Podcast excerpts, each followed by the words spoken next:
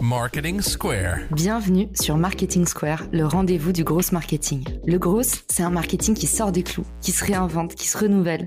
C'est aussi un mindset qui repose sur l'envie de se dépasser, de se détacher de ses opinions une bonne fois pour toutes et d'apprendre en continu. Si tu te reconnais dans cette description, que tu sois débutant ou expert, abonne-toi. Ce podcast va devenir ton meilleur allié. Je suis Caroline Mignot, grosse marketeuse et entrepreneur. Et chaque semaine, je partage sans compter des astuces concrètes, des méthodes actionnables, des idées utiles pour faire grandir ton business et rester à la pointe des nouveautés. Si cet épisode te plaît, tu peux le partager en me taguant ou lui laisser 5 étoiles sur Apple Podcast. Bonjour à tous et bienvenue dans ce nouvel épisode de Marketing Square. Aujourd'hui, on va parler écriture. J'ai le plaisir d'accueillir Célim. Salut Célim, comment ça va? Salut Caroline, ça va très très bien. Merci beaucoup de me recevoir. Vas-y, viens, on s'amuse. Oui, j'ai trop hâte. Surtout, je me suis beaucoup amusée à lire ton bouquin, le guide du copywriting. Je vous mettrai le lien dans les ressources de l'épisode, mais tu es une des rares personnes à avoir créé un manuel pour tous ceux qui veulent un peu euh, bah, s'exercer sur le domaine. Oui, mais parce qu'en fait, le truc est très simple. Tous mes clients qui venaient me trouver, euh, ils auraient bien voulu toutes mes techniques à un seul endroit. Et le problème, c'est que quand tu as un blog, quand tu as un podcast, quand tu as une chaîne YouTube, tu vois, tout le contenu, il est éparpillé. Donc, je me suis dit, allez, vas-y, tu fais un livre pour partager tout ce que tu sais. L'idée, elle était ultra simple sur le guide du copywriting. Résumer en un seul endroit les techniques indispensables pour tous ceux qui veulent à la fois être copywriter freelance et lancer leur business en ligne. Trop bien. Et alors aujourd'hui, du coup, tu vas nous donner un peu les cinq techniques qui permettent bah, immédiatement, dès finalement la sortie de cet épisode, de pouvoir améliorer son style d'écriture. Parce qu'aujourd'hui, l'écriture, on en a besoin dans tout partout, tout le temps. C'est ça qui est complètement fou, c'est que euh, on, a, beau être, tu vois, une société de l'image et de l'apparence avec euh, Instagram, avec YouTube, qui ont pris un, poids vraiment énorme. La réalité, c'est que outre l'image, c'est toujours, tu sais, c'était, euh, c'était quoi? C'était François, Paris Match. je sais même plus Paris Match le point des mots, le choc des photos, c'est les mots sont ultra importants. Bien sûr, le visuel, il est important, mais les mots qui vont avec, ça pèse très, très lourd. Tu sais, sur Instagram, aujourd'hui, au moment où on enregistre, tu euh, deux lignes. Tu as vraiment deux lignes pour essayer de capter l'attention. Sur LinkedIn, je crois que tu as à peine plus. Je crois qu'on a un, espace de quasiment trois lignes pour vraiment capter l'attention du lecteur. Tu peux publier sur Facebook. Euh, Twitter, c'est l'art de la punchline, vraiment, où tu captes le lecteur le plus vite possible. Et tu peux juste mettre un titre, un bout de punchline pour rediriger vers un article.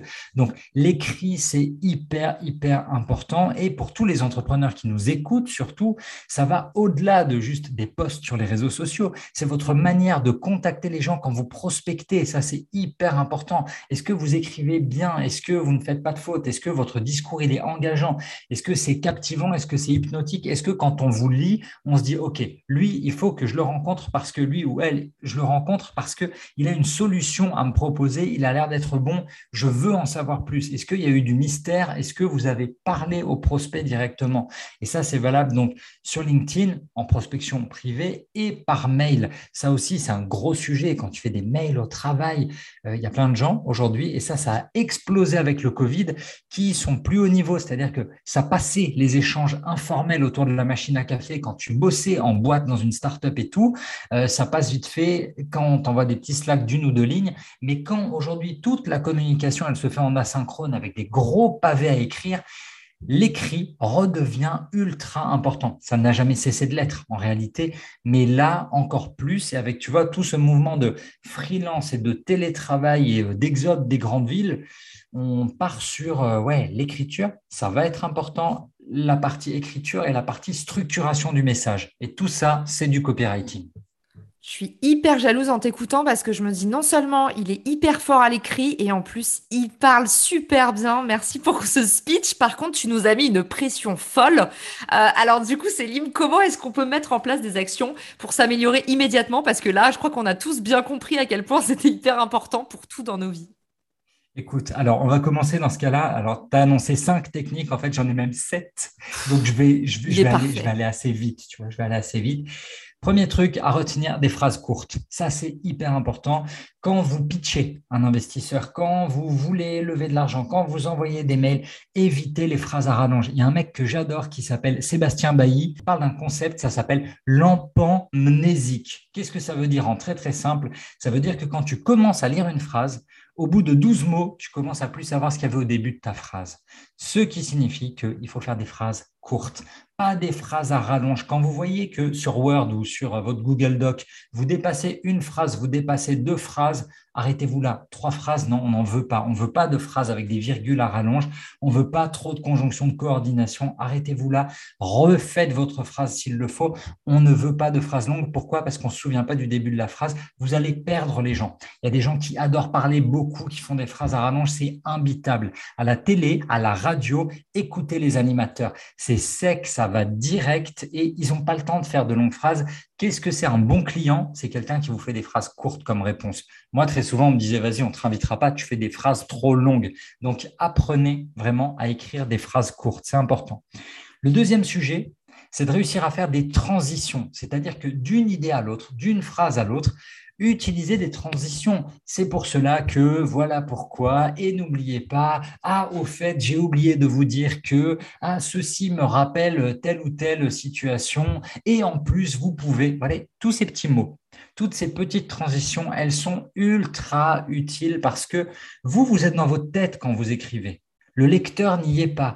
Et les connexions logiques, elles ne se font pas forcément il y a une image que j'aimerais que vous reteniez, c'est celle du slalom. Le slalom à ski. Vous partez d'en haut de la montagne et il y a des portes par lesquelles on doit passer dans un slalom. L'objectif, c'est que vos transitions, elles aident à faire passer le lecteur dans toutes ces petites portes. S'il rate les portes, en gros, il rate les enchaînements logiques et il va pas comprendre. Et si vous le perdez, en fait, un copywriter, Quelqu'un qui écrit, il vise la fluidité du texte, de haut en bas, de votre titre jusqu'au call to action. On veut garder le lecteur rivé sur son texte. Ça, c'est hyper important. Donc, utilisez les transitions. Du coup, ça, on pourrait résumer aussi en disant bah, une phrase en amène une autre. C'est un truc qu'on dit souvent dans la rédaction LinkedIn, par exemple. C'est exactement ça. Mais la rédaction LinkedIn, c'est quoi? Ce n'est que du copywriting. On passe d'une phrase à l'autre. La rédaction LinkedIn, c'est la rédaction de newsletter, c'est la rédaction d'un bon article, c'est de la bonne rédaction. Le conseil 3, il est ultra court. Dégagez vos adverbes. On n'en a pas besoin, vraiment. N'alourdissez pas une phrase, car vraiment, probablement, potentiellement, ça ne sert à rien. Tous ces adverbes ne servent à rien. Ce n'est pas un conseil de moi, c'est un conseil de Stephen King et de tous les gars qui, écrivent. Ils vous disent toujours, normalement, le cœur d'une phrase, c'est votre verbe. Dans le copywriting, on est dans l'action et on parle de verbe d'action, d'accord? Donc, il faut aller à l'action. C'est très chouette les adverbes. Si vous écrivez des romans, c'est bien. Là, on n'a pas le temps. On est dans de l'écriture commerciale qui va droit au but. Donc, on doit rester concentré sur ce qu'on écrit. Essayez de dégager vos adverbes. C'est une question de style, c'est une question d'efficacité. Le quatrième point, alors ça encore une fois, on va rester sur l'écriture limite de roman, c'est euh, dégager vos voix passives. D'accord? Euh, L'exemple que quand tu lis des textes, tu sais directement que ça a été écrit par un Sciences Po, un ENA, un gars, mais administratif au possible. C'est sec, il y a des tournures. On doit faire ceci, on conviendra de faire cela. Il faut que. Non, non, non, pas du tout, pas du tout. Vous virez tout ça. Il n'y a pas de. Euh, le cadavre a été ramassé par les infirmiers dans le salon. Non, les infirmiers ont porté le cadavre hors du salon. D'accord? C'est le sujet qui agit. Surtout, vous travaillez, vous écrivez pour votre prospect. Donc, ça nous fait la transition avec le cinquième conseil. Utilisez le plus de fois possible le mot vous, le pronom vous. Vous écrivez pour vos lecteurs, vous écrivez pour vos prospects. Vous n'écrivez pas pour vous. De temps à autre, une fois tous les trois postes, une fois tous les cinq postes, vous allez écrire ouais, une histoire pour euh, montrer à quel point vous êtes un humain bienveillant, euh, pour vous brander vraiment. Ah, je suis trop cool. Ah, euh, aujourd'hui, j'ai reçu ça comme mail de la part de mon client. Voilà, c'est le poste de personal branding où vous allez parler de vous un peu plus que d'habitude. La réalité, c'est que vos prospects s'en foutent, mais royalement. Votre prospect, il a une douleur, il a mal, il cherche une solution. Deux choses soit vous réussissez à lui apporter sa solution et il va continuer de vous lire, soit vous parlez que de vous et ça va pas l'intéresser et il finira par vous zapper, vous mute, vous mettre en spam. Donc ça ne fonctionnera pas. Il y a un test, j'en parle dans le guide du copywriting, j'ai perdu le nom du mec. Euh, c'est un test qui dit en gros dans une page de vente, un mail de vente, il faut essayer d'avoir trois fois plus de trois fois plus de vous que de je. D'accord? Hyper important. Vous, vous, vous, votre, vos, mais le moins possible je, moi, je, moi, je, moi, je. On n'est pas là pour parler de soi. De temps à autre, c'est bien, effectivement, de parler de toi parce que tu es l'autorité, tu as la crédibilité, la légitimité, c'est toi qui apportes la solution. Mais le cœur du problème, utilisez le pronom vous. Vous écrivez pour vos lecteurs. Ça, c'est ultra important de le garder en tête. Et faites-le au moment de la relecture. Faites ce test et surlignez ou comptez avec des petites barres. Voilà, le nombre de fois où vous avez mis vous, le nombre de fois où vous avez mis je. Et s'il y a trop de jeux, eh ben vous réécrivez, vous dégagez les jeux et vous reformulez en utilisant du vous, du vôtre. Ça, c'est hyper, hyper important. Et c'est probablement vraiment un des conseils en copywriting les plus importants pour avoir, ben, pas forcément un bon style, mais un style qui fait qu'à la fin, ton prospect, il est touché, il se sent concerné, il se sent visé et il se sent vraiment ouais, concerné par ta solution. Il se dit, waouh, ce texte, il a été écrit pour moi et pas, OK, euh, le gars parle que de lui. Ça, c'est hyper important. Donc, utilisez le vous. Le sixième conseil, et avant-dernier, ça va être d'écrire comme vous parlez. Pourquoi c'est important? Alors, écrire comme vous parlez, ça dépend. Si vous parlez euh, comme un chartier, si vraiment vous êtes très souvent grossier ou vulgaire, faites attention quand même, d'accord? Faites attention à l'écrit. Je pourrais peut-être, j'utiliserai pas faites gaffe. D'accord? J'utiliserai quand même, faites attention. On parle dans le copywriting d'une écriture conversationnelle. Il faut imaginer un spectre où à gauche, on a l'écriture écrite, vraiment très structurée, des rédactions de français, des dissertations, des documents techniques, et à droite, on a l'oral. Bon, l'objectif, c'est d'arriver à un bon entre-deux où le prospect, quand il lit votre copie, la personne qui vous lit sur LinkedIn, elle a l'impression de vous entendre. Ah ouais, trop bien. Quand je te lis, j'entends ta voix en même temps. Et ça, quand on vous dit ça, c'est gagné. Vraiment. Quand on vous dit, quand je lis un de tes posts, quand je lis un de tes mails, j'entends ta voix, là, vraiment, c'est gagné. C'est hyper important. Vous savez que vous avez fait mouche. Donc, écrivez comme vous parlez. Ça veut dire, de temps à autre, que vous avez le droit de vous permettre des petites expressions orales Typiquement, je pourrais commencer une phrase par du coup, ou je pourrais écrire au final, alors que ce n'est pas correct, ce n'est pas du tout correct grammaticalement. Les profs de français vous auraient giflé si vous utilisiez ça. La réalité, c'est que vos clients s'en foutent en un. Ils ne sont pas profs de français, ou pas tous, très clairement pas tous. Et surtout, n'oubliez pas un truc, c'est que euh, la majorité des Français n'est pas allé à l'école jusqu'à un bac plus 10. D'accord? On est dans une on parle, c'est du langage. En fait, il y a un truc, il y a une image que j'aime beaucoup, c'est un copywriter, quelqu'un qui écrit des textes persuasifs destinés à convaincre. Il a deux jobs à la fois, ça ressemble à deux jobs. Il y a le job de vendeur. C'est comme un vendeur. Un vendeur qui fait du porte-à-porte, il va frapper à la porte et il va pouvoir dérouler son speech, il va pouvoir euh, parler de son produit tranquillement, mais il a les réactions du prospect en face. Donc, il peut s'adapter. Il peut s'adapter aux yeux pas contents, il peut s'adapter au body language, les bras qui se referment, il peut répondre aux questions et aux objections en temps réel. D'accord? Un copywriter, il ne peut pas faire ça. Donc, il doit penser à toutes ces objections en amont. Et c'est comme si votre page de vente, votre post LinkedIn, votre mail, votre newsletter, c'est comme si tout ça, c'était vraiment un dialogue silencieux. Vous devez penser à tout comme si vous vous adressiez à la personne en face de vous et vous devez anticiper les questions qu'elle va se poser. Et ça, c'est très, très, très, très fort. Moi, j'ai la chance d'avoir une femme qui est géniale pour ça. À chaque fois qu'on regarde une série ou un film, elle, me pose des questions. Ma réponse, genre, mais euh, attends, mais euh, c'est qui lui? Attends, mais qu'est-ce qui est en train de se passer? Je lui dis, je te promets, il y a des scénaristes, ils sont très bons. La question que tu viens de te poser, dans deux minutes, tu auras la réponse, patiente un peu. Votre texte, c'est la même chose. Et le deuxième job, c'est celui de stand-up artiste, c'est de, le comique. Le comique qui est sur scène, il a la chance, lui, tous les soirs de pouvoir raffiner son texte, raffiner ses blagues.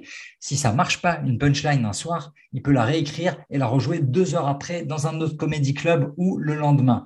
Nous, en tant que on ne peut pas. Et c'est pour ça qu'on doit avoir cette vision conversation, on doit penser aux objections, on doit avoir cette oralité pour imaginer à qui on parle en face de nous, qui on a envie de convaincre, qui on a envie de persuader. Donc ça, c'est un conseil qui est hyper important, le côté écrivez comme vous parlez et comme vos prospects parlent, bien évidemment. Et je terminerai avec un septième conseil très actionnable, je dirais, qui va être de vous relire à voix haute. Hyper, hyper important. Vous relire, ok, fine, c'est bien, c'est une première chose, c'est ultra important. L'autre jour, j'ai interviewé euh, Jacques Seguela qui me disait il fait 12 relectures pour ses bouquins. Il a écrit quand même 33 livres, je crois, si je ne me trompe pas, 33 livres. Donc, il sait un peu de quoi il parle. Le pape de la pub en France, euh, il me disait, ouais, 12 relectures spécifiques m'a rendu fou. 12 relectures, c'est vraiment beaucoup, mais j'admire vraiment, j'adorerais faire ça outre la relecture que vous devez faire absolument, faites la relecture à voix haute parce que ça va vous permettre d'entendre euh, les galères, les phrases pas bien, les phrases qui sonnent pas bien, les enchaînements qui n'existent pas. Vous pensiez qu'il y avait une bonne transition, en fait, elle est complètement absente et vous allez vous rendre compte à l'oral que vous passez du coq à l'âne. Vraiment, euh, j'étais sur une idée 1, pas de transition, idée 2, waouh, là je vais le perdre et il va pas passer dans les petites portes du slalom.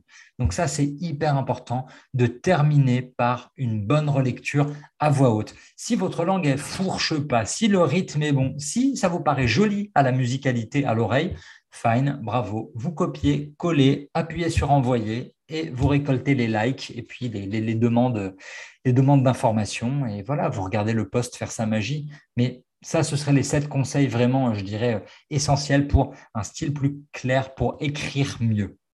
Trop bien. Ben, merci Céline. Franchement, non seulement tu nous as donné une pêche d'enfer, mais en plus tout ce que tu nous as dit, ça sort un peu des sentiers battus de ce qu'on a l'habitude de lire. Donc franchement, euh, euh, merci beaucoup. J'ai envie de rajouter, je sais que c'est pas un chiffre magique, mais j'ai envie de rajouter, ça me démange. Tu as parlé de relecture.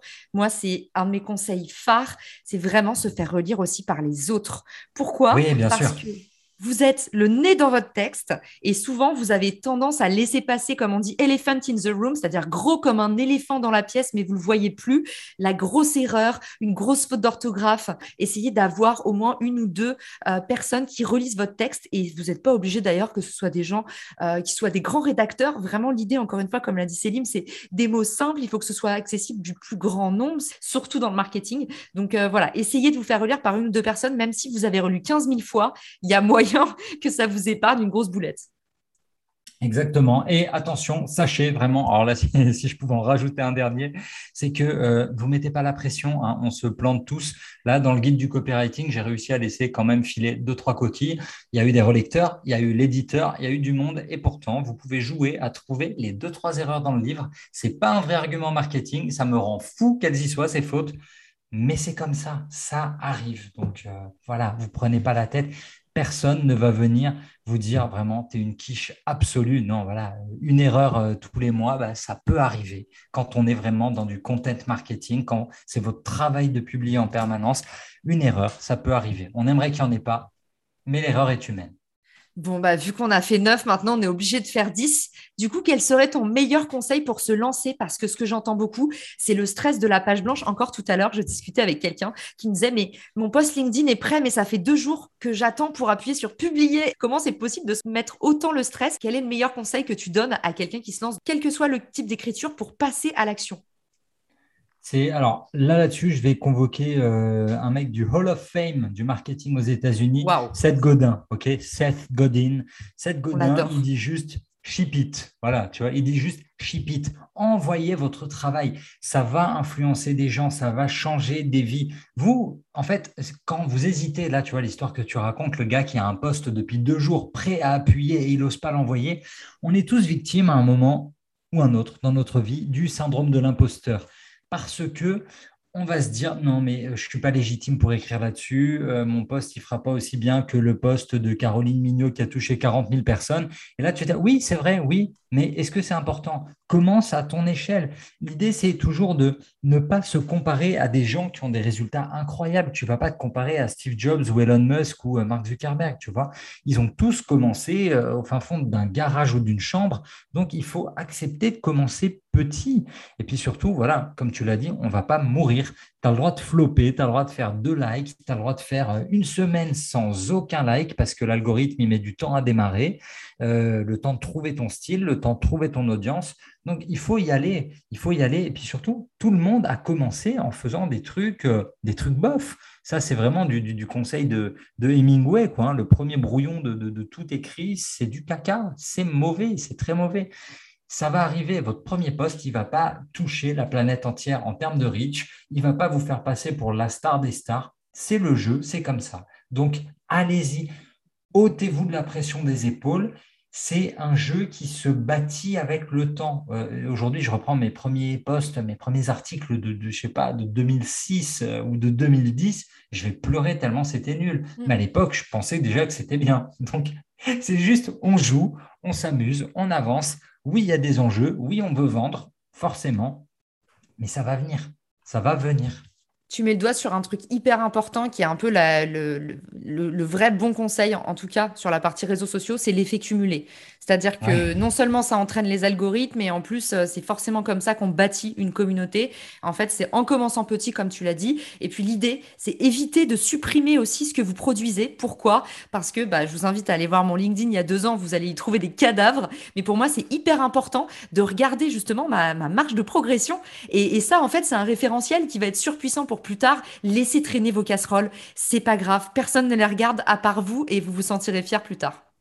C'est vrai, moi j'appelle ça, tu sais, la technique du rétroviseur. Pour tous ceux qui euh, me demandent comment on écrit, comment on écrit un bouquin, comment on écrit ci, comment on écrit ça, je leur dis vraiment, technique du rétroviseur. Regarde où tu étais il y a cinq ans, mm. regarde où tu étais il y a deux ans, regarde tous les progrès que tu as fait, je te jure. Et ça aide à dédramatiser. Et l'objectif, du coup, c'est que ça te donne cette confiance en toi et ça te donne un peu cette énergie d'avancer au quotidien et de te dire, OK, en fait, je me bats pas contre les autres, je me bats juste contre moi, la version d'hier histoire d'être encore meilleur aujourd'hui et de produire encore mieux demain et encore demain. Et c'est comme ça, effectivement, que tu arrives à ce fameux effet cumulé où euh, tu entraînes toute une communauté derrière toi parce que l'algorithme, il est gentil avec toi, parce que tu publies beaucoup de trucs de qualité. Et peut-être on peut terminer là-dessus. Le fin mot de l'histoire, ça restera quand même le mot qualité. C'est-à-dire que écrire tous les jours pour dire rien, aucun intérêt, ne, publiez pas. Non, vous avez quelque chose à dire. Vous êtes un professionnel dans un domaine donné, vous avez une certaine expertise, mais allez-y, faites-vous plaisir, partagez cette expertise.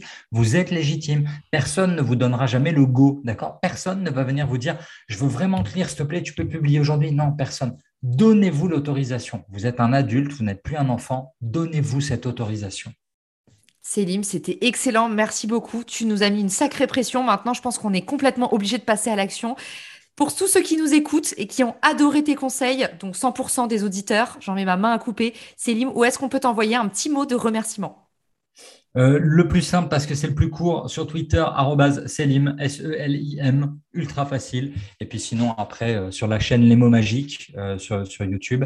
Et LinkedIn, LinkedIn, Selim Niederhofer, N-I-E-D-E-R-H-O-2-F-E-R. Tu vois, c'est pour ça, c'est plus simple. C'est plus, bah, pour tous les Alsaciens et ceux qui parlent allemand, ils vont comprendre, ils vont l'écrire facile. Les autres, c'est un peu plus galère. Donc, bah ouais. Les autres iront dans la section ressources de la description du podcast et ils pourront retrouver automatiquement tous tes liens. C'est ça, c'est la magie des internets. Donc pas de souci à se faire. Célim, euh, c'est sûr que tu vas revenir pour de nouveaux épisodes. Merci pour tout ce que tu nous as partagé et je vous dis à tous à très vite dans Marketing Square. Ciao. Au revoir. Si t'as écouté jusqu'ici, c'est certainement que cet épisode t'a plu.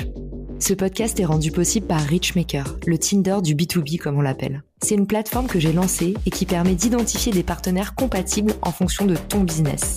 En gros, dis-moi quels sont tes objectifs marketing et je te dirai qui va t'aider à les dépasser au sein de ton écosystème. Pourquoi aller chercher ses clients un par un quand on peut placer sa croissance en pilote automatique? Mettre en commun ses ressources, décupler son impact, mutualiser ses coûts. Après 10 ans à travailler en marketing entre New York et Paris, je me suis rendu compte que la pub était devenue un réflexe tristement automatique. Pourquoi est-ce qu'on baserait notre croissance sur des modèles qui nous placent en compétition les uns contre les autres? Et toujours au profit des mêmes acteurs. Le vivant, qui est quand même notre ancêtre de plusieurs milliards d'années, nous enseigne que ceux qui prospèrent sont pas les plus forts, ce sont ceux qui collaborent le plus. Et si c'était pareil dans le business? Pour découvrir l'immense pouvoir du co-marketing, j'offre des contenus que tu trouveras nulle part ailleurs sur richmaker.com, onglet Académie. Plus d'excuses, passe à l'action et à très vite sur Marketing Square, le podcast du gros marketing. Marketing Square.